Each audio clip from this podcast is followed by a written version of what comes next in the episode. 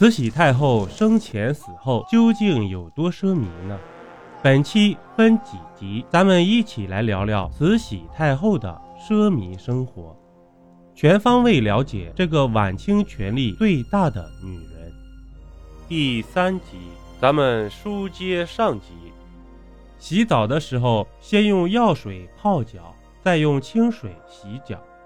慈禧除了喜欢洗澡之外，还特别喜欢洗脚，而且是一天要洗好多次，甚至刚刚洗完一会儿，出了一点汗又要马上洗。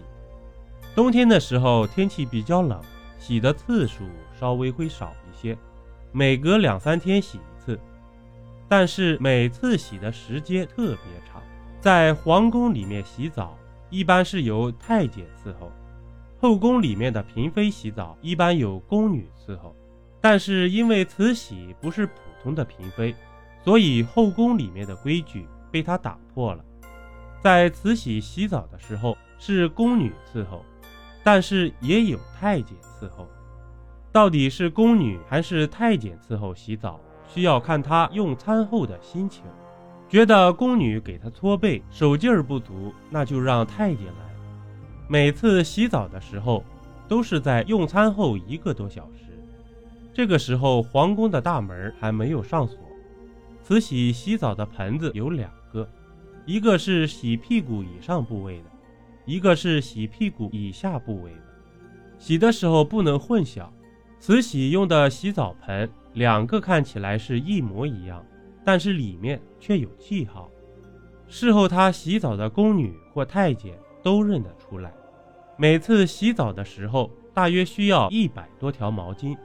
这些毛巾一般二十五条放一叠，非常整齐的分为四叠，放在两个托盘里。毛巾也分得非常清楚，五十条是洗屁股以下部位的，另外五十条洗屁股以上部位的。这一百多条毛巾上面都用黄色丝线绣着金龙，四叠四种纹饰，一种是金龙回首，一种是金龙望月，一种是金龙戏珠。一种是金龙玩火，毛巾的边缘一律用黄金线锁着万字的花纹，熨烫的平平整整。说是洗澡，其实应叫磨澡。每四个宫女和太监分为一个小组，其中一个组长拿来半叠毛巾，放在水中浸湿，然后一次捞出四条，分发给另外三人，一人一条，同时打开毛巾，在自己的手掌上铺开。四人分工明确，分别对慈禧的胸脯、脊背、双臂和胳肢窝等四个部位一齐动手，抹完一次换一条毛巾，一般换上六次就可结束了。以上这一些做完之后，慈禧会从较低的椅子上站起来，这个时候太监会擦干她上半截的身体，虽然干净了，但这个时候衣服还不能穿。还要从头到脚仔仔细细地喷上香水。慈禧经常用的香水有两种，一种是夏天用的，叫做耐冬花露；一种是冬天用的，叫做玫瑰花露。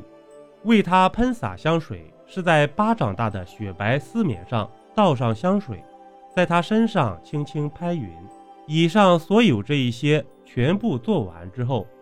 最后有四个宫女，每人拿一块干毛巾，彻彻底底的把她身上再擦拭一遍，这样洗澡的步骤才算结束。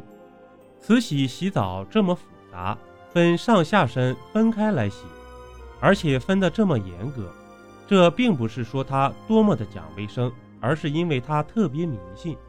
据说上身干净，下身脏，上身代表鸿运，下身代表黑运。绝不能让黑运压红运。说完了细节，我们再来看看排场上的奢侈。邀您继续收听下集。